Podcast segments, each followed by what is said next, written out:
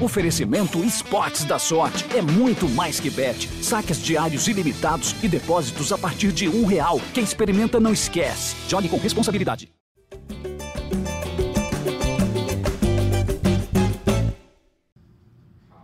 Salve, salve, torcedor alvinegro, GE Botafogo no ar, podcast no ar, live do Botafogo no ar. Na sequência, no dia seguinte ao empate do Botafogo por 1 a 1 com Defesa e Justiça, pela Copa Sul-Americana, jogo de ida das quartas de final. É o sexto empate do Bruno Lage à frente do Botafogo em nove jogos, terceiro pela Sul-Americana que é bom registrar, o Botafogo utilizou o time reserva mais uma vez, é, misto reserva, enfim, o Botafogo poupou jogadores mais para reserva que para misto e saiu com empate no Newton Santos para 25 mil, pouco mais de 25 mil torcedores e vai decidir na Argentina em condições de igualdade, quem vencer leva a vaga, se empatar por qualquer placar, pênaltis. É, vamos falar sobre esse empate, vamos falar sobre, quero falar sobre Tiquinho Soares, porque eh, parece que a recuperação, parece não, a recuperação dele está sendo mais rápida do que eu imaginado, então vamos falar muito sobre isso e projetar também o duelo contra o Bahia, já todos os ingressos esgotados para domingo 16 horas, esse jogo aí que está todo mundo aguardando, Botafogo 11 pontos de vantagem na liderança do Brasileirão, muita coisa legal para a gente falar. Eu já vou trazer todo mundo junto aqui para a live e para o podcast. Hoje a gente tem um, uma volta, né, assim como o Gabriel Pires voltou, a volta da Jéssica Maldonado. Eu citei o trabalho dela muito bacana, Jéssica, seu trabalho de estudo daquele jogo jogadores, quantos jogos cada um tinha feito. A gente falou muito sobre isso no último podcast. Falou do Tietchan, que tinha é, mais jogos, do Cuesta e do, e, e do PR com a maior minutagem. Seja bem-vinda de volta. Vamos trazer também o Pedro Leonardo, coordenador de eventos aqui da Globo, que é figura carimbada nos jogos do Botafogo, acompanha muito o Alvinegro. Quero, queria há muito tempo trazer o PL para cá. É, seja muito bem-vindo de volta. E o Pedro Depp, seja muito bem-vindo pela primeira vez. E o Pedro Depp, de, sócio de carteirinha, aí sempre no GE Botafogo, do canal Setor Visitante do projeto A Voz da Torcida. É, começar pela Jéssica, né? É, seja muito bem-vinda de volta, Jéssica, e falar sobre esse empate. Eu sei que o torcedor não está satisfeito, sei que muita gente vaiou. É, outros já falou: não, é, é, compreensível, Botafogo importante era poupar jogadores, Eduardo não entrou, foi poupado, Adrielson foi poupado, PR poupado. Os principais figuras do Botafogo hoje, o Tiquinho se recuperando, obviamente. Então as principais figuras do Botafogo não entraram em campo, foram poupadas. E Mas o Botafogo é, ficou, acho que eu fiquei um pouco com a sensação de que, pelas chances criadas, pelo volume de jogo, poderia ter saído com uma sorte um pouquinho melhor do Newton Santos. Não sei se foi essa a sua impressão, Jéssica. Bom dia, boa tarde, boa noite para quem estiver ouvindo o podcast. Para você aqui na live, muito bom dia, Jéssica. Bom dia, bom dia para vocês, para todo mundo que está acompanhando. Boa tarde, boa noite, como vocês falam, né? Para quem vai assistir o podcast depois. Acho que pela primeira vez, enquanto eu estou cobrindo o Botafogo, eu vi a torcida super dividida. É, uns concordando, sim, deveria ter poupado, talvez não da forma como foi, né, com apenas três titulares. E aí a gente pôde ouvir as vaias também, né, para o time, especificamente, na verdade, para o Bruno Lage, logo depois do jogo. Eu não estava no Newton Santos, mas a gente acabou acompanhando a repercussão, a gente viu que o Bruno Lage estava bastante incomodado com isso também. Mas foi sim, né, um empate em 1 a 1, eu diria que um empate amargo, né, com gostinho de derrota porque apesar de ter colocado em campo boa parte dos jogadores reservas e que a gente não imaginava que viria daquela forma, sabia sim que ia poupar, mas não é, a maioria dos jogadores, o Botafogo não fez um jogo ruim, né? O Botafogo criou oportunidade, chegou ao ataque, teve algumas decisões erradas ali na hora de finalizar, na hora de dar o último passe, acabou errando também, a gente teve, né, aquele erro ali do Cuesta com o Gatito, é, que acabou fazendo com que o Botafogo levasse o gol.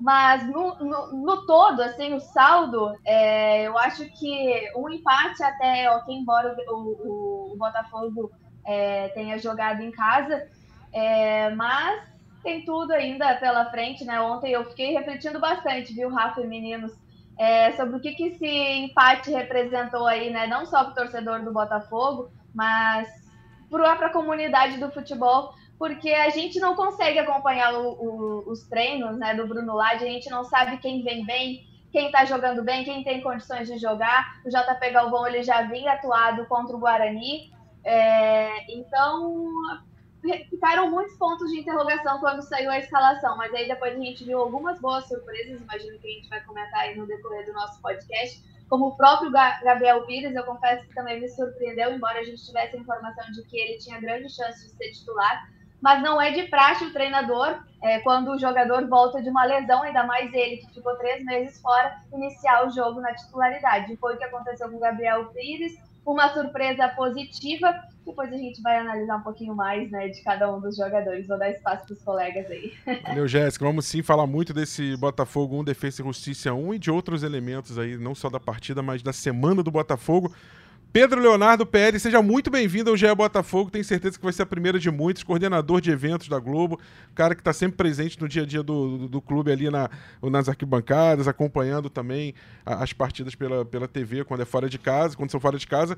É, PL, assim, é, se a gente fosse jogar um Championship Manager, um Football Manager, e de repente você tem a notícia que seu técnico foi embora você tem duas opções. Você pensa assim, pô, vou trazer um técnico que não tem aquela assinatura tão grande, mas que vai dar sequência pro trabalho. Alguém como foi o caso do Caçapa, por exemplo. Ou não, vou trazer um técnico tarimbado, bom, mas que tem um, um, Não vou dizer o risco, a característica de trazer uma assinatura própria, um jeito próprio, ele vai querer botar a marca dele. E aí fica aquele, aquela preocupação, que eu tenho certeza que é a preocupação de fundo ainda de muitos torcedores, de assim, essa assinatura do trabalho acabar mudando demais a configuração de algo que estava dando certo. É, eu sei que ontem não é parâmetro, eu sei que na Sul-Americana ainda está sendo utilizada como um local para poupar jogadores e para fazer alguns testes, até testes táticos né, como foi o caso de ontem, mas eu acho que ficou um pouco essa preocupação, né? Botafogo ontem entrou numa configuração aparentemente 4-4-2, é, numa linha de 4 no meio de campo, mas na prática eu enxerguei muito mais como um 4-1-4-1 ou um 4-5-1 com o Tietchan aberto pela direita e o Vitor Sá pela esquerda e o Matheus Nascimento na frente. A própria entrada do Matheus Nascimento, né, Pérez, foi uma surpresa. Acho que se perguntasse para qualquer dos 25 mil torcedores ali presentes ou do, dos milhões que viram a partida pela televisão, ninguém cravaria aquela escalação com o Tietchan aberto pela direita, muito menos com o Matheus Nascimento na frente. Como é que você enxergou esse laboratório do professor é, é, Bruno Lage e se você concorda com essa, com essa, essa quantidade de jogadores poupados na Sul-Americana e se você concorda ou não com, com, com as vaias ali no fim do jogo. Seja muito bem-vindo ao GE Botafogo, PL. Valeu, Rafa. Boa tarde, boa noite, bom dia para quem estiver ouvindo. Bom dia para o Dep e para Jéssica. Cara, eu voltando aí no que você falou do treinador, eu prefiro um treinador que bote a sua marca. Até porque eu acho que, mesmo o Caçapa sendo tampão, ele colocou o Botafogo para jogar de um jeito que o Castro não, não colocava. Acho que é impossível quem entrar fazer igual, porque o relacionamento é diferente, o método de treinamento é diferente. Senão, era simplesmente deixar quem estava lá e falava: ó, faz do jeito que o cara mandava, que a gente continua. Acho que o Botafogo vem em constante evolução desde o Castro, né? Acho, inclusive, que nesses empates que a gente teve agora, a gente jogou, tirando o jogo do Cruzeiro, que para mim foi o pior jogo do ano, a gente jogou melhor do que, por exemplo, em vitórias. Eu acho que no jogo contra o São Paulo, no jogo contra o Santos, no jogo de ontem, a gente criou muito mais do que no jogo contra o Cuiabá, por exemplo, que a gente ganhou. Só que lá a bola entrou. E lá estava tudo certo. E agora parece que está tudo errado. Eu sou totalmente contrário às vaias de ontem. Primeiro que eu sou contrário à vaia em estádio, né? Principalmente com bola rolando. Mas eu acho que ontem, inacreditável, né? O Botafogo poderia ter saído o primeiro tempo tranquilamente vencendo por 2 a 0 O segundo tempo realmente é abaixo. Mas a gente tomou gol numa falha individual do Gatito. É isso que aconteceu, entendeu?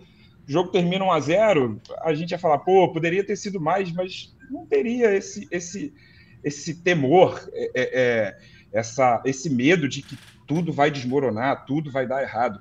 E só para lembrar, a gente está invicto na Sul-Americana. O Botafogo não perdeu na competição. Verdade. Ali, ali, aliás, eu quero acrescentar, PL, um dado. O Botafogo é o único time invicto nas duas competições continentais entre todos os participantes. Nenhuma equipe está invicta no seu Botafogo.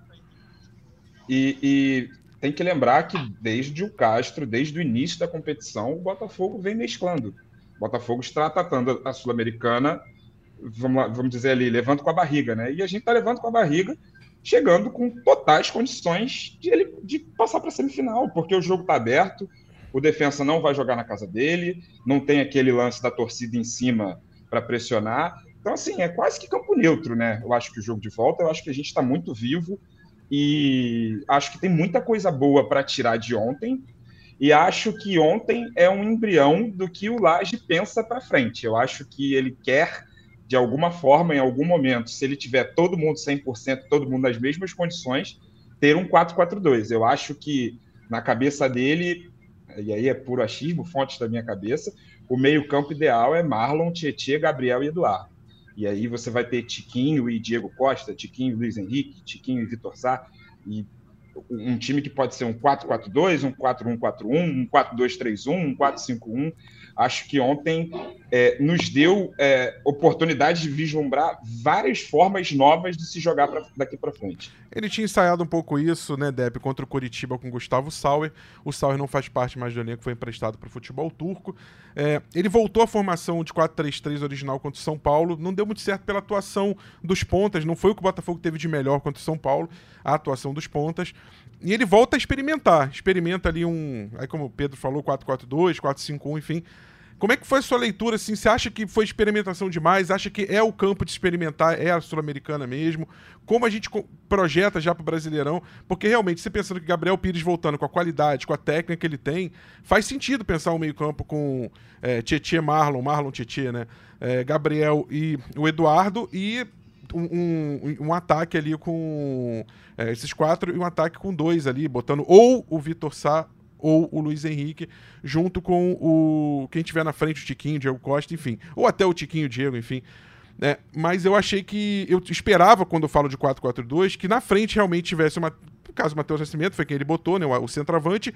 E o Vitor Sá, que tem a característica de cair pelas duas pontas, podendo fazer o que de fato o segundo atacante faz nesse esquema de 4-4-2. Que é hora cair pela esquerda, hora cair pela direita. Só você pensar, por exemplo, o Flamengo quando joga com Gabigol e Pedro, Pedro mais centralizado, o Gabigol cai pelas duas pontas. O Botafogo de 95, quando jogava com Donizete e Túlio, Túlio centralizado, o Donizete caindo pelos dois lados. O Bebeto e Romário na Copa. Romário foi centralizado em 94, Bebeto caindo pelas, pelos dois lados. E não foi o que a gente viu. A gente viu um Botafogo torto, com Vitor Sá pela esquerda, ok, mas com Tietê pela direita, que nem é a posição dele. Então, assim, que que você, qual foi teu saldo, assim, não só falando é, tecnicamente, taticamente, mas da experiência, do conceito, do que o Bruno Lage tentou levar para esse jogo do, do Engenhão do Newton Santos ontem? Bom, primeiro, boa tarde, boa noite, bom dia para quem está aqui nos assistindo. Jéssica, Rafa, PL, um prazer estar aqui falando com vocês, torcedor alvinegro que está no chat também. Escalação polêmica, né?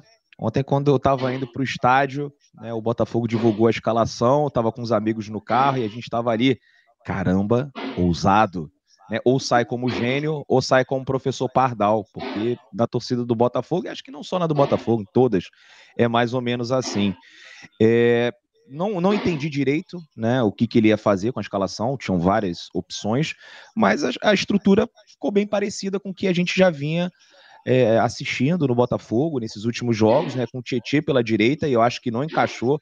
Tietê buscando sempre o meio e o JP ficou o tempo inteiro sozinho ali pela direita, acabou embolando algumas vezes ali é, no meio-campo. Já é a segunda vez que o Tietê, segunda ou terceira vez que o Tietê joga fora da posição, e eu não curto, né? Primeira vez com aqueles três volantes, o Marlon, o, o Danilo e o Tietê mais adiantado fazendo o papel do Eduardo, acho que não funcionou e acho que ontem também não funcionou. Não estou falando nem na questão individual, porque o Tietchan individualmente entrega, mas coletivamente não curti muito o time. E acho que até que o Botafogo tem mais esse 4-4-2 quando joga com o Eduardo, mesmo com os dois pontas, né? O Eduardo várias vezes, o Tiquinho, né, abrindo espaço para o Eduardo entrar, às vezes parece mais esse 4-4-2 que ele fez lá no Benfica do que propriamente esse time que a gente viu ontem, né? Mas assim, o Botafogo fez uma boa partida né? Eh, podia ter ganhado. Acho que o resultado justo seria uma vitória do Botafogo.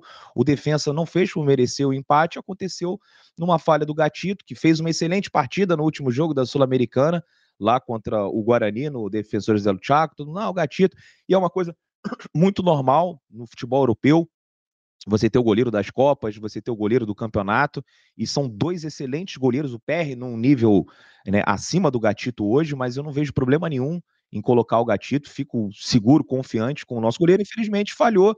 Acho que o Cuesta ali também não estava esperando né, o rebote do jeito que aconteceu. O Botafogo tomou o gol, foi uma infelicidade, mas criou oportunidades. Né? Foi talvez a melhor partida do Botafogo nessa Copa Sul-Americana. A gente fez, eh, atua, tivemos atuações muito ruins. Né? O Botafogo, acho que o defensa talvez tenha sido a equipe mais qualificada até o momento, né? Fizeram um bom campeonato argentino, também ficaram um bom tempo aí invictos.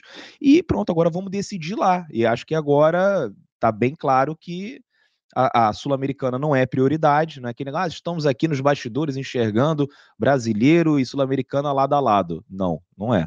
né? Botou oito reservas, né? Apenas três titulares. Eu acho que se, por exemplo, o Bastos já tivesse chegado e, e tivesse treinando há duas semanas, o Coelho também não jogaria, né? É, e agora a gente vai ver o que, vai acontecer lá no, no campo do, do, Banfield. Não sei se vai ser campo neutro, mas, mas vai ser mais tranquilo do que se fosse lá no campo deles, que eu fui lá em 2019 e a gente ganhou de 3 a 0 né, 3 a 0 com aquele time, com Alex Santana, Érica, Alex Santana fez um golaço. Né, o estádio do Banfield é maior, acredito que tem ali uns 10, 12 mil torcedores do Defensa e Justiça, que é o que normalmente eles levam, e o Botafogo tem condições. Agora, eu acho que está mais para o defensa depois desse empate do que para o Botafogo, mas assim, uma margem muito pequena, né? Uns 52, 48 assim para os caras, porque vão jogar em casa e só precisam fazer é, um gol. E assim, até queria falar também sobre a reação da torcida. É, acho, na minha opinião, minha humilde opinião, eu não vou impedir nunca ninguém de vaiar, de, de ter a reação que for dentro do estádio, porque eu sei que é uma coisa muito individual e as pessoas estão lá e cada um enfim, tem um, fez um sacrifício para poder ir para o jogo, jogo num horário ruim, 19 horas, aí o cara tem que pedir para o chefe para sair um pouquinho mais cedo, aí fica apertado no trem, ou fica uma hora e quarenta no trânsito, como eu fiquei, e aí às vezes depois isso até pode passar para o campo. Mas eu acho né, meio sem noção, meio, meio sem sentido você vaiar um time que está 18 jogos invicto, que está fazendo o brasileiro do jeito que está fazendo, né? Todo mundo quer ganhar a Sul-Americana e o brasileiro. Acho que os jogadores também, a comissão técnica também. Mas eu acho que se atrapalhar um pouquinho né, desse planejamento da semana, se a Sul-Americana atrapalhasse um pouquinho o jogo contra o Bahia, era para fazer o que o Laje fez. Eu teria feito diferente, mas eu não tenho acesso aos relatórios físicos dos jogadores. Então acho que o torcedor tem que entender que a grande oportunidade do Botafogo é ganhar o Campeonato Brasileiro e apoiar esses caras, né? Apoiar todos. Ontem o, Lucas, que já não vinha bem há muito tempo, fez uma partida boa. Boa, verdade. Né? O Matheus também fez uma partida boa, 45 minutos. O Matheus Nascimento jogou mais do que o Diego Costa, mas as pessoas têm mais paciência com o Diego Costa. As pessoas têm mais paciência com, com o Gabriel Pires do que com o Lucas. Então, assim, vamos apoiar os nossos jogadores. Eu sei que tem uns que estão bem abaixo, e aí daqui a pouco vão falar o Júnior Santos. Eu não teria colocado o Júnior Santos também. Mas aí tem que botar o Diego Hernandes. O Diego Hernandes acabou de dar uma entrevista para uma rádio uruguaia falando que está com problema de adaptação, que o ritmo aqui no Brasil é outro. Né? Então, assim, será que eles estão preparados? O Laje não ia fazer isso de sacanagem. Ah, vou botar aqui o Júlio Santos para ficar mais difícil, ficar emocionante, que aí quem está assistindo em casa vai manter a audiência. Não é assim, é porque era quem dava para entrar, quem tinha condições ali, que ele imaginou que pudesse melhorar. Não melhorou, mas também não achei uma coisa completamente bizarra, de outro planeta. Não, acho que estava ali mais ou menos dentro do script, era um jogo para o Botafogo ganhar.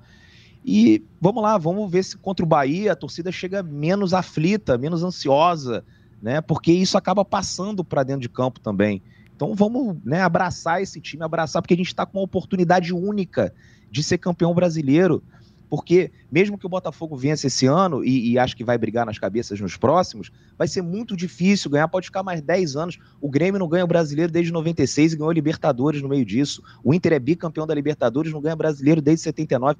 Ganhar brasileiro é muito difícil e no ano que vem o Palmeiras vai estar melhor, o Flamengo vai estar melhor, o São Paulo vai estar melhor, o Corinthians vai estar melhor. Então vamos abraçar essa oportunidade que pode ser uma em muitos anos que o Botafogo vai ter. O Botafogo está muito perto de ser campeão brasileiro, tem muita chance de ser campeão brasileiro. Então acho que não é o momento, né, para vaiar agora. Cada um faz o que quiser e se depois atrapalhar a gente não ganhar também, aí o que a gente pode fazer? posso fazer nada. A torcida é todo mundo. Se a maioria acha que tá tudo ruim e quer vaiar um jogo, pronto. Mas essa é a minha humilde opinião sobre essa questão das vaias. Torcedor alvinegro, você acredita na vitória do Botafogo? Sim, o Botafogo vai avançar, não vai ser difícil. A nossa enquete está lá no GE e o nosso, a nossa arquibancada aqui virtual no chat está empolvorosa, assim, também tá. A corneta tá ligada, vou ler algumas mensagens aqui. Batino fala: de Plácido no banco inexplicável. Caçapa. Ô, fala, Rafa, fala, Deb. Volta Caçapa. O Caçapa acabou de tomar 7 a 1 no Campeonato Belga. Foi isso, né? 7 a 1 do Bruges pelo Monobique. É Pô, volta Caçapa. Caçapa foi uma passagem que, graças a Deus, deu tudo certo, né? E, e assim, é, tinha que trazer um técnico com mais experiência, um técnico né, com mais preparo, com uma comissão técnica já consolidada. O cara foi campeão no Benfica, ele preparava jogo contra o Klopp, contra o Guardiola, né? E, pô, quem tá certo é o torcedor, o cara que tem uma carreira assim, uma boa, né? Melhor do que a do Luiz Castro, currículo melhor do que o do Luiz Castro. Ele não presta, volta a caçar para quem não tem experiência nenhuma. Vê se o torcedor do Molenbeek está feliz agora nesse momento. É, aqui o pessoal tá. As opiniões estão divergindo muito hoje. Foi, foi aquilo que a, que a Jéssica comentou, no, falou no primeiro comentário dela, né? Que nunca tinha visto tão, uma divisão tão grande. De fato, isso aqui está bem explícito no chat. É, aí a gente tem aqui Uh, se ganha com o Vitor Oliveira, se ganha com os titulares ontem, empate cansado com o Bahia. É, o pessoal estaria reclamando aqui na segunda-feira, então ele está defendendo o que foi feito. É, o Helder já fala: não, o Bruno Lage está inventando. O, o, Batino fala: Sul-Americana não é Taça Rio. Uh, Vaias, mas também aplausos, é verdade. Foi uma reação dividida, lembra o Rodolfo. Uh, e, enfim, a, as reações são as mais diversas. E acho que um ponto importante para a gente falar é sobre a lateral direita. É, o, mais óbvio seria o Bruno Lage escalar o de Plácido, que está suspenso, não joga contra o Bahia. Mas ele tem um efeito colateral. Você precisa, contra o Bahia, botar um jogador que está rodado, que está testado, com a questão do estádio, com a questão de um jogo à vera, que não é um treinamento. E aí que você faz o quê? Bota o JP, bota o Mateu Ponte. É... Como é que, que, que você acha sobre isso, Jéssica? Assim, como é que é a gestão dessa lateral? Você acha que ela foi bem feita? A opção era essa mesmo, era botar o JP. O JP não fez uma boa partida, é verdade. Mas assim, você pensando antes do jogo, o que, que você faz? O Mateu Ponte estava sentindo dores. O Bruno Lage falou sobre isso na coletiva. O Mateu Ponte, galera, ele, ele tem dois jogos como profissional, tá? Só para lembrar. Ele, ele foi uma, um, um jogador ali que surgiu bem nos juniores e tal, sub-20 mas só tem dois jogos como profissional. Quer dizer, então assim, como você vai gerir essa situação? Ah, não, vou botar o de plástico porque é, tem que ser competitivo, já que eu tô com o time quase todo reserva, ele vai me dar uma, um, um, desafogo na direita. Não, ele fez, tem que botar o JP. Então, essa gestão, vou começar assim a, esmiuçar algumas posições, vou chegar lá no Júnior Santos já já, falar sobre Diego Hernandes, que muita gente está cobrando a entrada dele, enfim. Mas vamos começar pelo JP pela lateral direita. E você acha que o Bruno Lage fez certo? E essa é a melhor gestão, pensando inclusive na semana no jogo contra o Bahia? A escalação é, me surpreendeu o Matheus Ponte não estar ali entre os titulares, porque ele veio justamente para ser o substituto naturalmente é, do lateral direito, né? O, o Rafael. E o Di Márcio até fez alguns bons jogos, mas eu imagino que muito mais pela falta de quem substituí-lo do que merecimento mesmo, né? Porque a gente sabe que ele é um jogador muito mais ofensivo do que defensivo. Esperava sim ele justamente é, pela ausência dele contra o Bahia, não via assim justificativa plausível para mantê-lo no banco. Talvez sim o desgaste, é, ok, mas assim ele vai ter aí, sei lá, um período de quase 10 dias né? Na verdade, menos, né? Porque tem o um jogo na próxima quarta-feira. Mas, enfim, ele quer poupar justamente pensando no jogo de quarta-feira que vem. Mas eu acho que seria mais justo, sim, é, manter o de Plácido. Me causou também a estranheza que ali no fim do segundo tempo ele tirou o JP Galvão e aí fez aquelas mudanças, né? Colocou o Marlon Freitas, deslocou, uma, botou o Marlon Freitas na posição dele, no meio-campo, ali como primeiro volante, e puxou o Tietchan também pensando numa possibilidade de tê-lo como lateral direito. Então, assim, tem, mas ao mesmo tempo não tem. Né? Por que não colocar ali o de Plácido? É, optou pelo JP Galvão, e aí, depois conversando com algumas pessoas, até aproveitando o gancho uh, para a sequência, é, eu conversei com algumas pessoas do Botafogo que falaram é, que a ideia é ter o máximo dos jogadores com ritmo de jogo, por isso que eles estão rodando. Foi o caso com o JP Galvão, a questão do Ponte, que ele acabou sentindo dores. Foi assim com o Matheus Nascimento, que não tinha ainda jogado com o Bruno Lage. Então a ideia é ter é, o máximo de jogadores em condição de substituir, porque agora, nessa reta final, é, aconteceu com o Marçal, teve problema na panturrilha. Aconteceu com o Tiquinho, num lance que né, acabou prendendo o pé ali no gramado, acabou deixando de é, defender o Botafogo aí por mais de um mês. Então, isso vai acontecer, né? Aconteceu com o Tiquinho, aconteceu com o Marçal, vai acontecer com outros jogadores. Então, o Bruno Lage, ele tá receoso nesse sentido, porque podem acontecer novas perdas aí no time e ele justamente quer ter alternativas, seja mudando o esquema tático, seja dando ritmo aos jogadores também. Então, acho que o JP Galvão foi mais ou menos nesse sentido. Agora, o Tietchan ali não, não entendi muito bem o porquê que ele quis botar o Tietchan ali naquele corredor, mas é isso. Pelo que eu consegui apurar internamente, foi essa a ideia. É mudando o esquema tático, é mudando, rodando ali os jogadores, colocando aqueles que não vêm jogando para ter ritmo então foi assim, como eu disse, né, com Matheus Nascimento, Gabriel Pires, é, o JP Galvão, Lucas Fernandes, que o Lucas Fernandes até já vem jogando um pouquinho mais, mas o Sampaio, o Gatito, a gente não sabe, pode acontecer alguma coisa com o Lucas Ferreira ali na frente, mas o Gatito já vem jogando também a Sul-Americana. Então, eu, né, se fosse técnica do Botafogo, não sou, não sou paga inclusive para isso, mas estou aqui para opinar. É, colocaria assim no de clássico no jogo de ontem e mesmo com dores, acho que daria para colocar né, dentro dessa ideia de ter um pouquinho mais de ritmo. Pelo menos o Mateu Ponte para sentir né, o ambiente do Newton Santos para que ele não seja colocado numa fogueira logo ali na frente. Só para arredondar, gente, assim, é, o Mateu Ponte ele fez de fato sete jogos pela Liga Uruguai dos 20 que ele já fez na carreira. Então ele tem menos jogos como profissional do que Mundial Sub-20 Sul-Americano Sub-20. Então, assim. Só que minutagem dele, 267 minutos. Então, proporcionalmente, é como se ele tivesse entrado em campo em três partidas. Assim, mas vamos lá, ok, para sermos justos. Ele entrou em campo sete vezes pela Liga Uruguaia como profissional dos 20 jogos que ele já fez. Eu só quero dizer que tem pouca minutagem profissional pra gente chegar e jogar o Mateu Ponte assim, pronto. Ele, ele, ele é a solução e você pode queimar um, um garoto desse.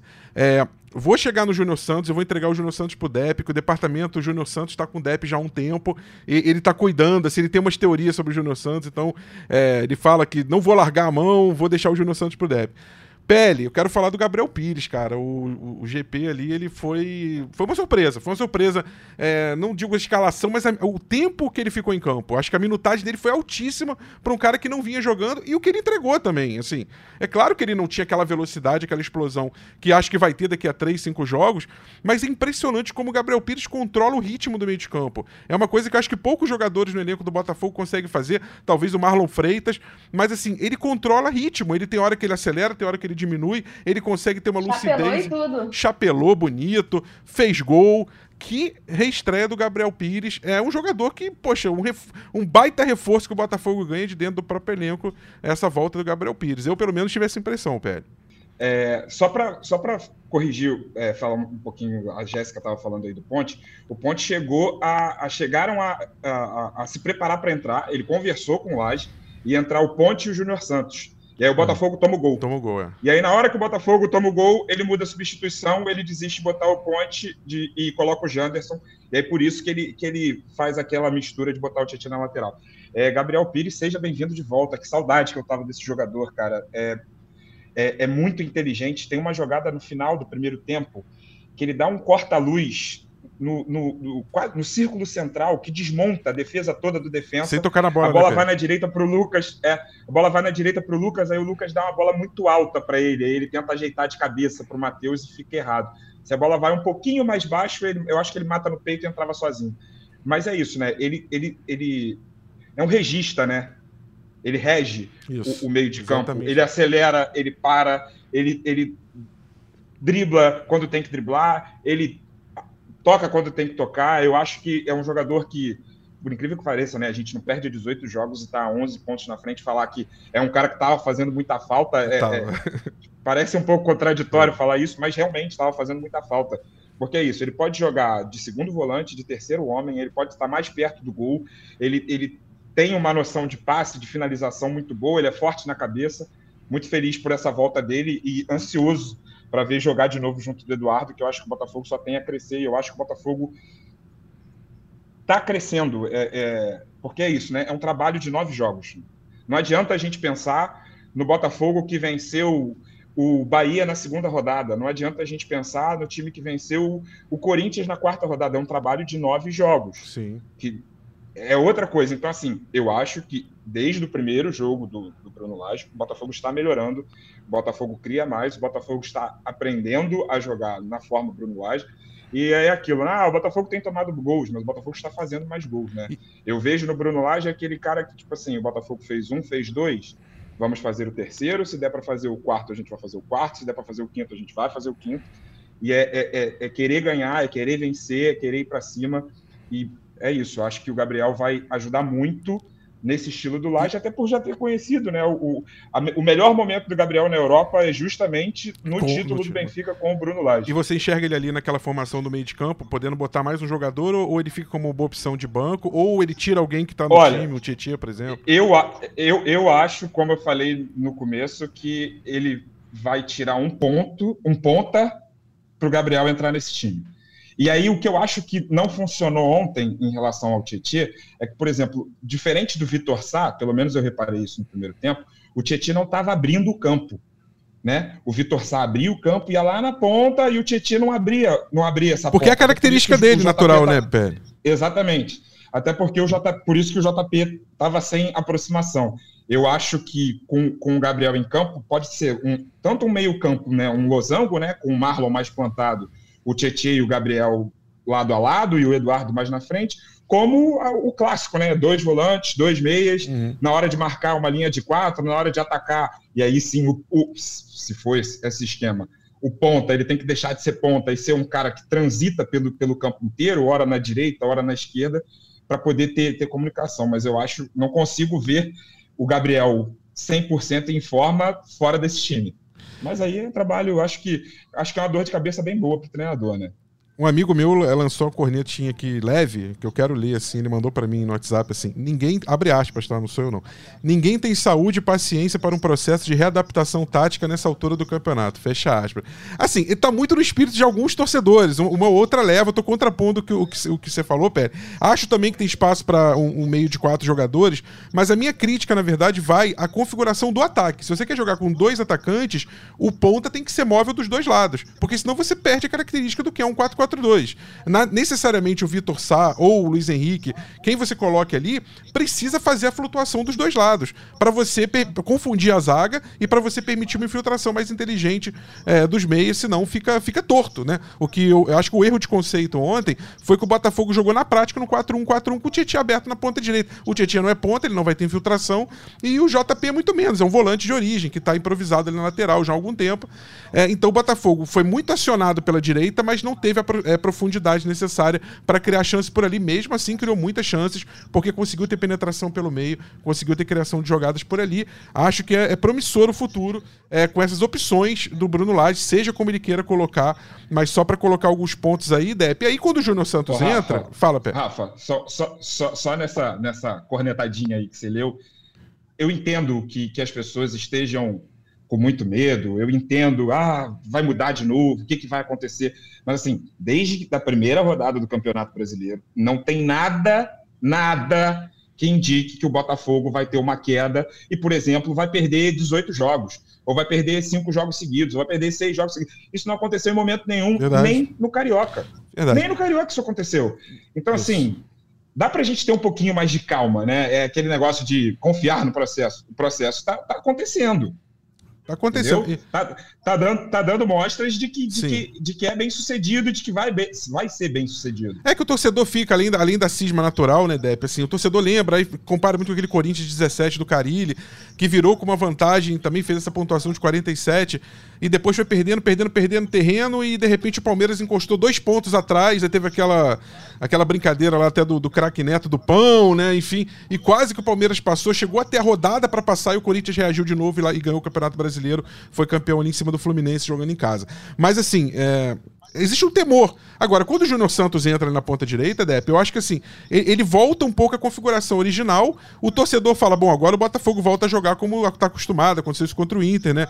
Volta naquela configuração de ponta. Só que o Júnior Santos, na prática, é, no trato dele com a bola, nas tomadas de decisão, na minha visão, é, é, o que o Júnior Santos mais peca, né? Ele tem alguns recursos, sim, ele tem velocidade, tem, tem um contra um, tem recomposição, tem físico, só que ele toma decisões erradas. É como se você tivesse o joystick ali jogando lá o, o FIFA, sei lá, o, o, o PES, aí cada um hoje já não tem mais o FIFA, né? Agora é outro nome. Mas aí você aperta o botão errado. Não sei, como se fosse isso. Ele tem um centro de, de é, decisório que é muito equivocado em alguns momentos e compromete. Aquela virada de bola dele que o Cuesta é, é. faz a falta, se não faz, podia ser um gol da virada. Então, assim, mas eu quero é. te ouvir, Depp. Você vem cuidando do, do Júnior Santos, assim, nos teus comentários de uma forma muito particular e acho interessante, por isso que eu quero entregar o assunto Júnior Santos para o teu departamento, para a tua análise, Depp. Se você tá ligado no BBB 24, é porque ama entretenimento. E de entretenimento, o Esportes da Sorte entende. Só ele tem saques diários ilimitados e depósitos a partir de um real. Quem experimenta não esquece. Esportes da Sorte é muito mais que bet. Jogue com responsabilidade. Bom, vamos lá. É... quando eu falo que eu não vou soltar a mão de ninguém, é uma demonstração de apoio ao time e por entender que não tem nenhum jogador bizarro nesse time do Botafogo. Não tem nenhum cara que você olha assim, pô, esse cara aí não, não tem condições. O Júnior Santos está muito abaixo, muito mal. Né? Ele fez ali uns cinco, seis jogos né, no início do Campeonato Brasileiro bons, garantiu alguns pontos para o Botafogo, ajudou a garantir alguns pontos para o Botafogo, mas desde então o futebol dele vem caindo muito e acho que tem que ser criticado. E eu, se fosse o técnico, também não teria colocado o Júnior Santos até para dar uma preservada, sabe? Tipo, torcida tá em cima, vamos evitar colocar alguns caras aqui no Newton Santos, porque no primeiro erro, no primeiro deslize, deslize, a torcida vai cair em cima. E é o que normalmente acontece. Acontecia com o Hugo até pouco tempo né? Até ele fazer aquele gol, depois que o Hugo faz aquele golaço, ele vira né, melhor até do que o Marçal, o melhor lateral jovem do Campeonato Brasileiro. Uma injustiça não estar tá na seleção brasileira. Se você passasse na arquibancada do Botafogo um mês atrás, ia ser o maior bagre que já vestiu né, a camisa do Botafogo pela lateral esquerda. E não é assim, não é nem 8 nem 80. Verdade. O Júnior Santos, eu acho até, na minha opinião, nem fez a pior partida. Das, dos últimos jogos, que ele vinha muito mal. Ontem até que ele entrou razoavelmente assim, ok, tranquilo, né? Mas aí, pô, essa inversão é aquele negócio que, meu irmão, não complica, cara. Faz o simples. Teu filme já tá meio queimado aqui entre os torcedores. A galera tá esperando só você dar uma brecha para ir em cima, para vaiar. Aí você tenta uma inversão daquela, sabe? Aí não tem nem como ajudar o jogador. Acho que tem que tentar fazer o simples, faz o básico. E para os próximos jogos, eu não colocaria o Júnior Santos. Né, deixaria no banco de reservas, mas não, não, significa que eu não vou mais usar o Júnior Santos no campeonato. Né, eu posso usar daqui a três rodadas, daqui a quatro rodadas, mas agora contra o Bahia não entraria com o Júnior Santos. É, mas aí vai entrar com quem? Né, vai ser o Segovinha? O Segovinha também vem mal. Nos últimos jogos. O não, não vem colocando ele, né? Não vem colocando, mas assim, ele não tá entrando bem, Jéssica, o, o Segovinha. Só que é o xodó, tem a camisa. Eu comprei, eu entrei nessa onda de Segovinha. Eu comprei a camisa, comprei o moletom, né? Tô até pensando em ir pro jogo lá com a camisa do Segovinha. Gosto muito do, do, jogador, mas também não vem jogando bem. Só que existe uma paciência maior com o Segovinha do que com o, o Júnior Santos. Carlos Alberto, por que, que não foi relacionado? Porque aí as pessoas acham que é uma opção técnica né? Eu não sei se a Jéssica pode até dizer se realmente foi lesão. Eu acho que tenha sido algum, só pode ter sido alguma lesão, porque não, não faria sentido você não colocar o Carlos Alberto. O Carlos Alberto desses caras todos aí, talvez seja o que tenha feito melhores partidas com a camisa do Botafogo. Gols, gols decisivos, né? Tava entrando muito bem. Então, foi uma opção técnica? Foi realmente alguma lesão que não possibilitou que ele fosse relacionado? Acho que o Botafogo também tinha que ser um pouquinho mais transparente nessa questão, é. até para evitar Verdade. esses ruídos por parte da torcida, Jéssica. Não sei o que aconteceu com o Carlos Alberto. Tem, tem alguma informação? É, dizer que normalmente o Botafogo, ele, quando há algum caso de lesão ou pres... não preservação, mas de lesão, eles normalmente comunicam. Não foi o caso do Carlos Alberto que me parece no caso do Carlos Alberto é que entrou o Gabriel Pires, né? Mais uma vaga ali, e também o Diego Costa na lista de relacionados, o que fez com que o Bruno Lage optasse por é. deixar aí o Carlos Alberto. Mas aí tinha um Raí. Aí, aí o torcedor não entende, porque assim, por que, por que o Raí, então? Se é uma opção técnica, por que é. o Raí e não o Carlos Alberto? Eu acho que o jogo de ontem era para entrar o Carlos Alberto, por exemplo, tá fazendo é, muito mais do que o Segovinha, do que o Júnior Santos, né? O Diego Hernandes ele entrou bem em algumas partidas. É, ele, ele entrou em três jogos. O, o, do Patronato, joga naquele pasto e deixa Guarani uma também. Depois tem um outro jogo do, do Patronato, que ali, cara, tava todo mundo ali, sabe, empurrando com a barriga, Total. esperando o jogo acabar. E até nem vou criticar a atuação, porque o time foi mal mesmo, mas assim, tinha um contexto, tava 2 a 0 a eliminatória tava encaminhada. E depois ele entra também contra o Guarani, e eu acho que ele vai bem nessa partida contra o Guarani. E aí o torcedor se pergunta: por que não o Diego Hernandes? Eu entendo essas angústias, essas questões que ficam na cabeça do torcedor. Por que não? Eu também queria saber por que não o Diego Hernandes. Mas aí o Diego Hernandes dá uma entrevista, como eu falei aqui no, no, no podcast, já na minha primeira participação, falando que o ritmo aqui é diferente, né? Que está sentindo um pouco o peso de jogar no futebol brasileiro, que é uma outra intensidade, enfim, está passando por um período de adaptação. Então, né? E são dúvidas que a gente fica aqui na cabeça, né? O torcedor tá 24 horas por dia pensando no Botafogo e aí pronto, acaba sobrando pro técnico. O técnico, se ele fizesse uma escalação mais simples, já tirava metade da pressão. Se ele não colocasse o Tietchan na direita e colocasse o Janderson no lugar do Matheus Nascimento, já diminuía a corneta. mas como ele faz umas substituições assim muito bruscas, assim, sabe, um negócio, né, que ninguém estava esperando, aí a galera já vai em cima. E para as próximas, para ser mais esperto também. Né? Eu sei que a torcedor não deve interferir no trabalho técnico, técnico não tem que se preocupar 100% com isso. Mas, pô, deixa o Júnior Santos um pouquinho, né, para preservar, depois o, o, o, ele dá uma melhorada e aí pode voltar. Eu acho que essa é a minha opinião, assim, sobre o Júnior e continuo dizendo que não solta a mão de ninguém. Eu tô fechadaço 100% com esse grupo até o final. É o que a gente tem, não vem mais nenhum reforço. O técnico vai ser esse até o final. Então, meu amigo, você quer o Botafogo campeão brasileiro, o que nos resta é apoiar até o final. E outra coisa, ah, tá passando pano. Irmão, quando o negócio tá errado, eu sou o primeiro a dizer que tá tudo errado. Esse ano eu falei do Campeonato Carioca, a sensação que eu tenho é que o clube tá à deriva né? Falei lá do John Texton, o piloto sumiu, cadê o John Texton? No ano passado, eu também critiquei o John Texton, marquei o John Texton no Twitter. Então, assim, se eu acho que as coisas estão indo mal, eu vou falar e não tem problema nenhum, e nunca ninguém me proibiu de falar nada. E se eu acho que as coisas estão indo bem ou que estão controladas, eu vou seguir apoiando e é isso que eu vou fazer até o final desse campeonato. Achei que o Matheus Nascimento foi uma surpresa ali. É, na minha visão, ele estava meio no fim da fila. Vou falar um pouquinho sobre ele. Acho que ele é um jogador que é, precisa de. carece ainda de, de um pouco de experiência para lidar com uma questão básica do centroavante, que é o corpo a corpo com o zagueiro. O centroavante ele é uma posição que disputa espaço com o zagueiro. Ele precisa se antecipar, ele precisa é, ir, ir, no corpo do zagueiro. Muitas vezes até fazer a falta, né, ou, ou ficar no limite para o juiz decidir se é falta ou não. E a impressão que eu tenho é que sempre que o Matheus chega, perdendo a jogada. Quando quando ele tem a bola limpa nos pés, ele é muito lúcido, ele sabe o que fazer. Ele toca bem a bola, ele tem técnica, ele tem refino.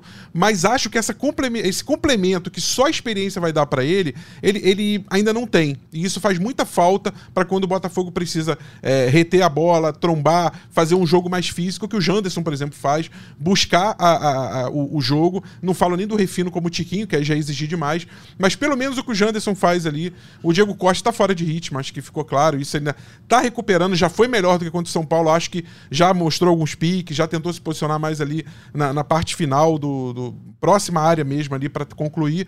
É, mas ainda sinto que o Diego Costa. da jogada do gol, né? Também participou da jogada do gol. Então acho que assim, o Diego vai tá evoluindo já, mas claro que ainda assim o ritmo necessário para, por exemplo, você falar, pô, o Diego tinha que começar jogando. Acho que ficou claro porque ele não começou jogando, mas entrou ali a gestão dos minutos dele tá sendo correto, feita corretamente. Entrou ali 15, 20 contra o São Paulo, já jogou um pouco, agora um pouquinho mais ali, mas acho que o Matheus Nascimento fiquei um pouco sem entender ainda essa entrada dele, é minha visão, já que a gente está é, esmiuçando individualmente alguns jogadores, e eu quero virar essa página já com a Jéssica para falar do Tiquinho né, falar de ataque, porque parece que o Tiquinho tá ali fazendo um trabalho de, de, recuperação de fisioterapia em dois, três turnos e parece, né, que a recuperação dele tá mais rápida do que se imaginava e eu fico um pouco assim, não é com a preocupação a palavra certa, mas um pouco é, aquela coisinha assim, é, será que não está acelerando demais? Será que se voltar, estão falando de voltar contra o Flamengo? É para assim, voltar de forma segura. Quem não quer o Tiquinho, por exemplo, contra o Flamengo? Olha que notícia maravilhosa que seria. Só que o Tiquinho recuperado. O Tiquinho para não ter uma relesão, não ter um processo de, de uma pior, uma volta, até porque você teve a contratação do Diego Costa, entre outros, para poder suprir esse período de ausência dele. O que, que a gente sabe hoje, Jéssica, sobre essa recuperação do Tiquinho?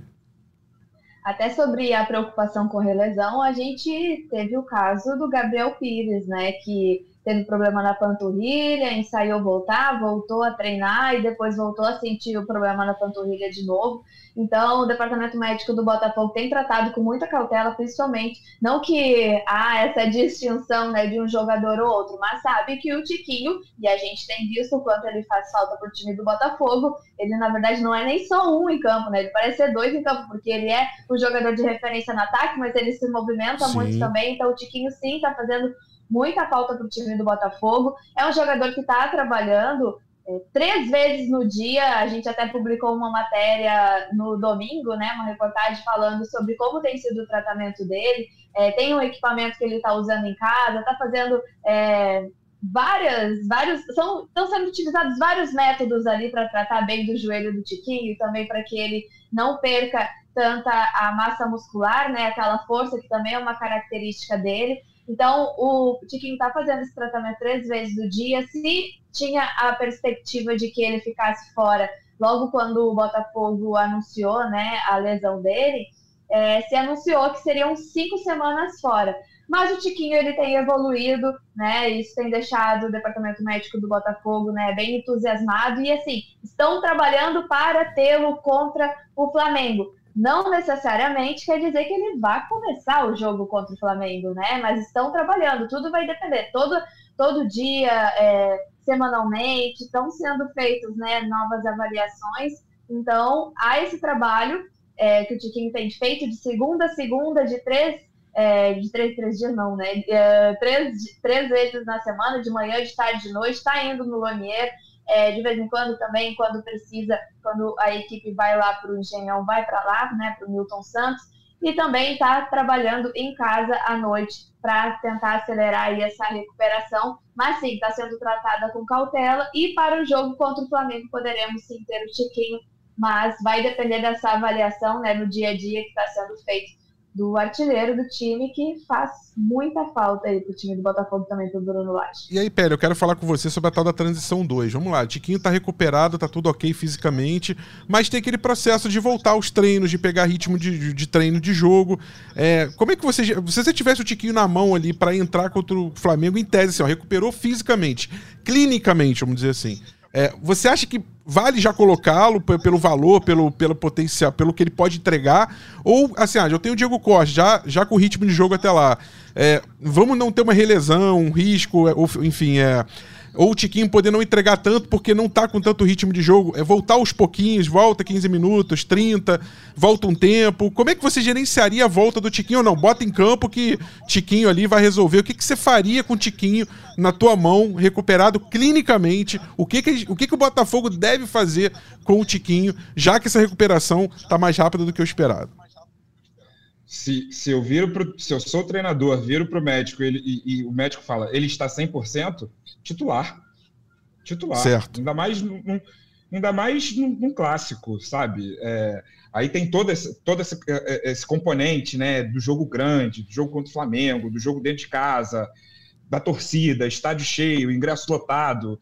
Se ele tiver 100% puder jogar, vamos para o jogo. Mas, ó, 70%. Então deixa ele no banco e entra na necessidade, se for preciso, aí a gente tem que avaliar, mas se tiver 100% recuperado, eu acho que é, vai para o jogo. Teve, não teve, esse ano ele ficou, não ficou fora um ou dois jogos, depois voltou já de titular? Ficou. ficou. Eu pisei no pé do Tiquinho lá em Quito. Tirar uma foto com ele ali antes do, do jogo no hotel, né? Aí, aí tô aqui com o brabo, Tiquinho Soares. Aí ele não foi relacionado. Aí todo mundo falou, pô, tu pisou no pé dele lá em Quito. Ele ficou ah, é fora. É verdade. Verdade, teve isso. Ele não, ele não viajou e depois não, ele viajou. Ele estava lá, mas foi cortado do banco. No, no, no, no... Isso, isso. Se não me engano, emendou uma viagem, né, também. É. Olha, olha aqui, olha como é que tá, o chat está dividido. É, Carlos Alberto de Souza, Tiquinho recuperado, tudo bem. O ritmo de jogo, será que vai ter? É, aí tem aqui o André Henrique, Supiri jogou. O Carlos Alberto falando, né? Aí vem o, o André Henrique, Supiri jogou depois de três meses parado porque o Tiquinho não jogaria. Aí o Carlos Alberto volta a falar contra o Flamengo, muito temerário. É, o Chablaudin diz: Eu iria com o Diego Costa como titular e Tiquinho no banco. Torcida tá dividida porque tem o Diego Costa, porque o próprio Janderson, né? Mas acho que o Diego Costa, porque tem experiência negativa do Gabriel Pires por um lado da relesão, mas por outra, quando voltou, já voltou como titular. É, então, assim, é, Everton Silva joga um tempo, ajuda o Diego Costa no segundo tempo. É, a torcida tá bem dividida em relação a isso. Como é que Botafogo gerencia isso, Depp? Assim, você, mesma pergunta pro PL. Botou o Tiquinho na tua mão, clinicamente está recuperado. O que que te faz com, com, com, o Tiquinho contra o Flamengo? Volta devagar, joga um tempo, joga 15, joga o jogo todo. É, ainda bem que tem o Bruno Lage para resolver isso, não é com você. Qual, o que, que você pensa disso, Depp? Não, é a mesma pergunta e a mesma resposta. Né? Se você vira para o técnico e fala, para o médico, e ele fala: olha, pode colocar que tá bem fisicamente e aguenta ser titular. Vamos com o Tiquinho Soares, aí não, não tem nem o que pensar. Né? Acho que qualquer treinador numa situação dessa, ele é o melhor jogador do campeonato. É o, o craque do Brasileirão é o Tiquinho Soares, para você ver o tamanho né, dessa ausência nesse time do Botafogo. Um cara que, se tivesse ontem, ou se estivesse no Morumbi, né, não teria perdido aqueles gols que o Botafogo agora tá criando, né? Tá criando, fez duas boas partidas, na minha opinião, mas ali na hora da finalização ontem aconteceu, o Matheus Nascimento, ele até limpa bem o zagueiro, mas finaliza mal. O Lucas Fernandes, um gol que não pode perder. Né? O, o Carlos Alberto não, o Luiz Henrique, ele tenta fazer o mesmo gol do jogo contra o Vasco, mas aí o goleiro estava mais atento. E, e Aliás, que atuação, né, Depp, do goleiro, eu, eu não conhecia, eu confesso que eu não acompanho muito futebol argentino aí, nesse nível, por exemplo, com o meu amigo Maurício é, que, Mota que está aqui fazendo a, a, nossa gestão dessa, dessa live, desse podcast junto com a, com a Raquel. Mas o Julian Malatini, que goleiro, hein, Depp? É. Pô, o cara. e, é, alguém falou aqui na live, no, no, no, chat, com razão. Se não fosse ele, o Botafogo poderia ter goleado, poderia mesmo. A gente poderia estar tá é. falando aqui de um 3 a 0 de um 4 a 0 de um 4 a 1 E a gente, e metade do, do, que a gente falou aqui na, nessa live, no podcast, a gente não estaria falando, né? Que atuação do, do goleiro, né? Baita atuação mesmo. É, e assim, aí o, o, o, o Bruno Lage, né, já ia chamar de Luiz Castro. O Bruno Lage é seu gênio, né? Olha só, viu gestão de elenco, esse cara é demais, né? Pô, poupou no, pro, visando o Brasileirão e mesmo assim conseguiu um resultado maravilhoso. Olha a gente indo para a Argentina praticamente classificado. Não foi, o goleiro fez uma excelente partida né? Teve um chute ali do Hugo, que acho que até nem tava valendo. Porque ele ali, ali, aliás, em, aliás Costa, né? deixa, eu, deixa eu corrigir aqui. Me corrigiram no chat aqui. Eu tô com a relação numérica, por isso que é, o goleiro é o Henrique Bolonha, número 23. Eu tô, eu tô ah. com a relação numérica, o Malatina é o número 2 o defesa, por isso que eu peguei aqui 2, 3, 5, 8. Número 23, Henrique Bolonha. Que goleiro Henrique Bolonha? Eu não conhecia Henrique Bolonha, Maurício está aqui também, é, entende futebol argentino. Eu confesso que não tinha ouvido falar. Que goleiraço. Rafa. Defesas impressionantes dele. Fala, Jéssica o time argentino, Defensa e Justiça, acabou perdendo né, o seu principal goleiro na janela e ele voltou a ser titular, né? Tanto é que ele é um dos nomes, se eu não me engano, mais experiente aí do time, acho que tem 41 anos. Então tá voltando a jogar agora pelo time argentino, porque justamente nessa última janela uh, o Defensa e Justiça acabou perdendo o seu goleiro que era titular. Um sainha que diz o Diz o Maurício aqui na live pra gente, especialista em futebol argentino. Mas pode continuar, Depp. Desculpa te interromper. Fiz esse parêntese gigante porque eu acho que é um ponto que não é tão. Parece um ponto bobo, parece, ah, é um, é um detalhe. Não é um detalhe, não, cara. O goleiro muda o jogo. O PR cansou de mudar jogo a favor do Botafogo, é. cansou de dar ponto pro Botafogo. E ontem o Bolonha, pô, deu esse empate pro, pro. Mais do que a falha do Gatito. Essa falha seria, teria passado é. despercebida se esse goleiro do, do defensa do Bolonha não tivesse é, feito o que fez, né?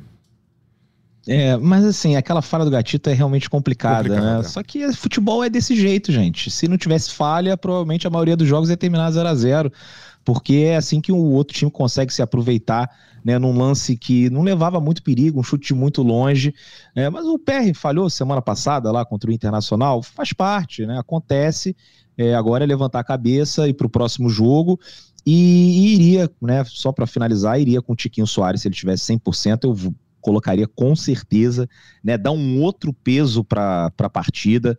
Né, você tem ali até os zagueiros do Flamengo, o time do Flamengo vai, é um outro tipo de preocupação, né? É tipo assim, ó, abriu a jaula, a fera tá solta agora de novo. Né, e, e acho que para a torcida também seria muito legal, um ânimo extra, né? Tiquinho relacionado. Foi que nem quando o, o Caçapa né, foi anunciado pelo Botafogo, quando o Luiz Castro sai, né, e tem um comunicado oficial, todo mundo, ai meu Deus, vamos com o Lúcio Flávio pro jogo contra o Vasco, o Botafogo vai perder. Ai meu Deus, o Lúcio Flávio, daquele elenco dos derrotados que perdeu, Trivice, né, não sei o que, blá, blá. Aí de repente assim, Caçapa vai assumir interinamente. Caramba, Caçapa, agora vão para cima do Vasco, é isso, é o glorioso e tal. E eu acho que vai, pode ter o mesmo efeito na véspera de um clássico. Quando Concordo. solta ali os relacionados, Tiquinho é Soares. Aí pensou, pô, o Tiquinho voltou, é isso, vamos agora, Botafogo pra cima, vamos atropelar o Flamengo. E aí, se não é relacionado, fica assim, putz, o Tiquinho vai fazer falta nesse jogo de hoje. Então, eu colocaria o Tiquinho Soares, tô torcendo muito, né, porque vai ajudar muito né, essa relação torcida, é, time, né, o retorno do Tiquinho num jogo tão importante como esse contra o Flamengo. Verdade, deve ser perfeito, observação. Eu tinha falado sobre isso em algum, é, uns três ou quatro podcasts lá atrás, que o Tiquinho é uma espécie de sol, né? É, em torno de quem.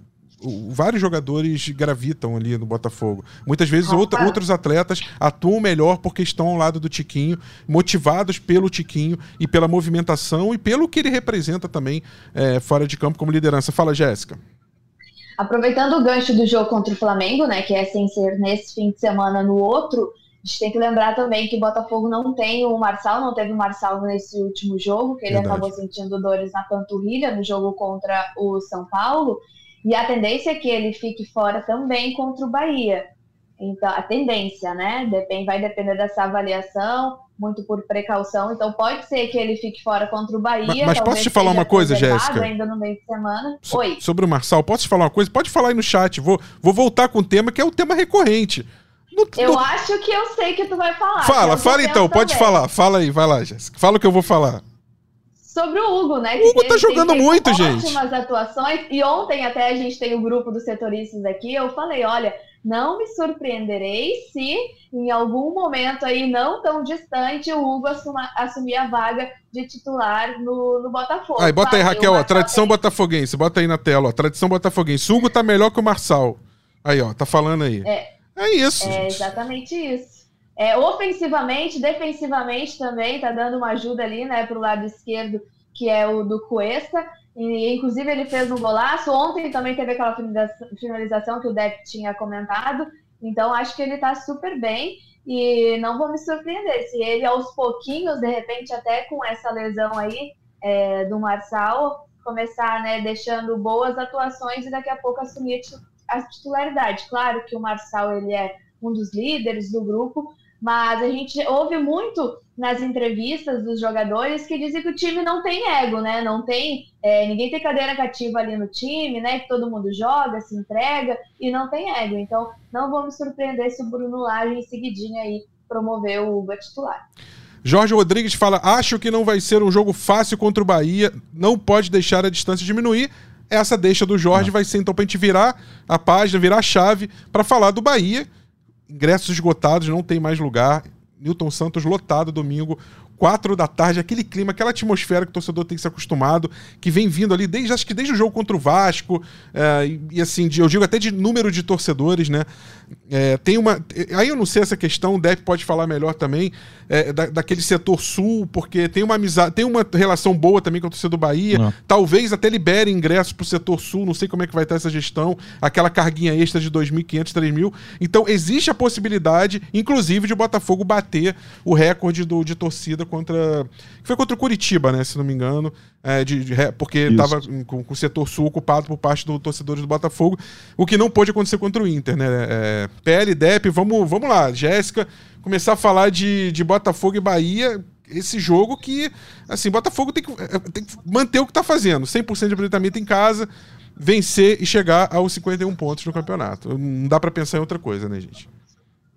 Eu, eu, o Rafa, eu até abri aqui, né, no site da, da Ingresse, né, que faz a operação dos Sim. ingressos pro jogo do Botafogo, mas tem sul só que só pro torcedor do Bahia. E normalmente o Bahia é um time que traz muita torcida, né? Acredito que deve ter aí uns mil torcedores do Bahia. Não sei como é que ficaria essa divisão, mas vamos ficar no aguardo né? Porque acho que bateria o recorde de ingresso esgotado e o Bahia certamente vai trazer mais torcedores que o Curitiba. O Curitiba trouxe 150, alguma coisa assim.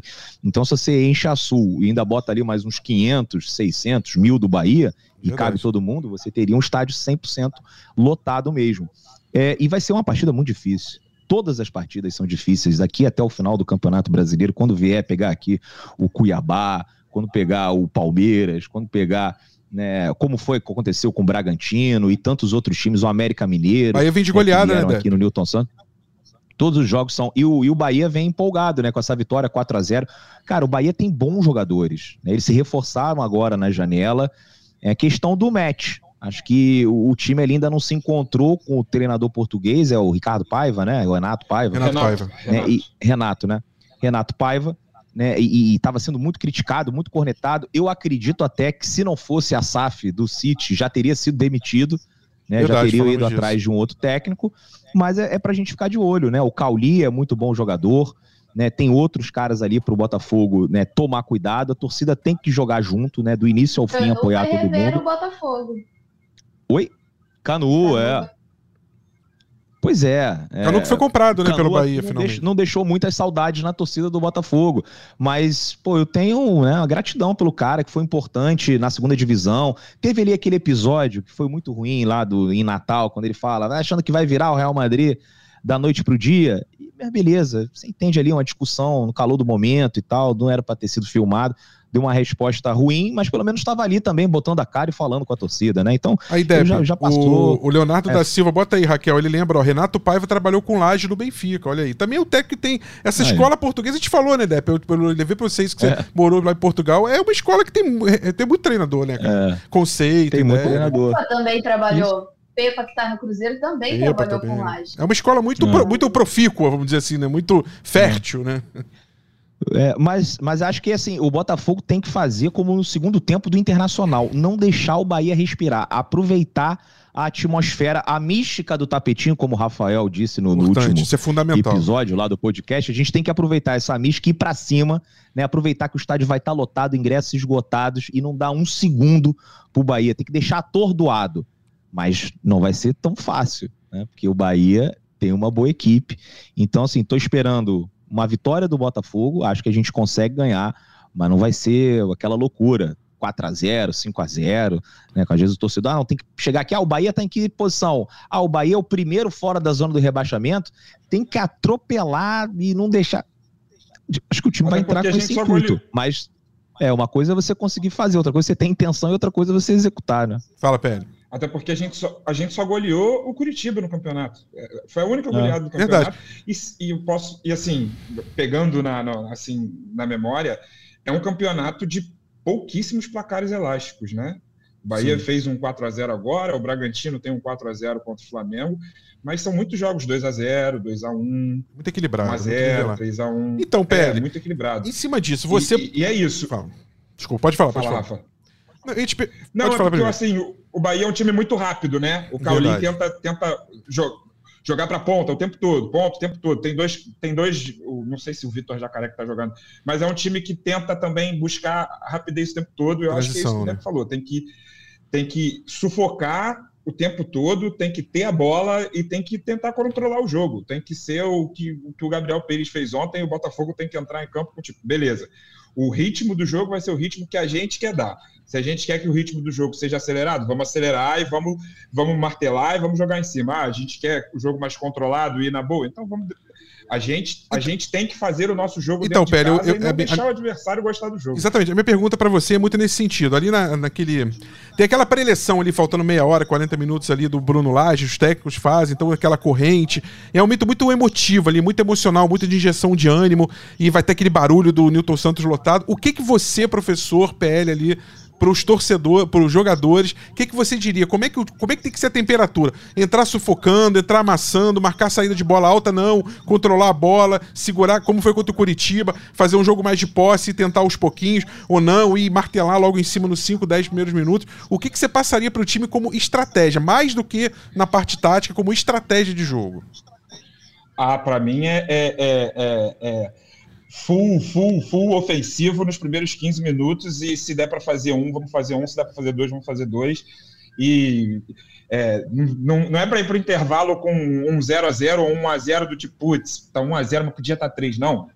Vamos, vamos, vamos ganhar o jogo o quanto antes a gente conseguir ganhar o jogo. E, isso, e eu não estou querendo dizer que é, o Bahia vai, vai abrir, abrir um corredor para gente e o Botafogo vai fazer cinco gols em 15 minutos. Não, mas é, o jogo vai ser difícil, mas a, a, o Botafogo demonstrou várias vezes durante esse campeonato que consegue fazer o jogo ficar fácil. Tornou, o jogo do Inter, o jogo do Inter poderia ter terminado o primeiro tempo 2 a 0, 3 a 0, Sim. não seria nenhum absurdo. Verdade. E aí o segundo tempo a gente fez o jogo ficar muito fácil. Da mesma forma o jogo do Curitiba. O, o jogo do Curitiba estava apertado e a gente faz dois gols no final do primeiro tempo e o jogo acaba. Tranquilo. E resolveu o jogo ali. Então acho assim, o quanto antes a gente puder resolver, melhor. Até por essa atmosfera, né? Porque se a gente faz um, um, um gol cedo, a torcida que já vai estar junto com o time, ela vai ficar mais, mais perto ainda.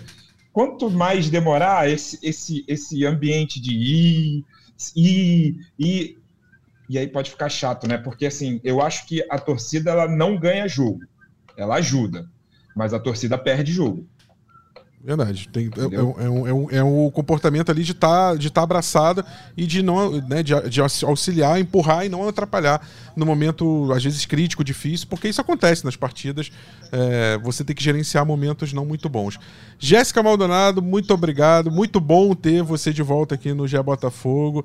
É, esteja sempre com a gente, trazendo suas informações super relevantes, importantes.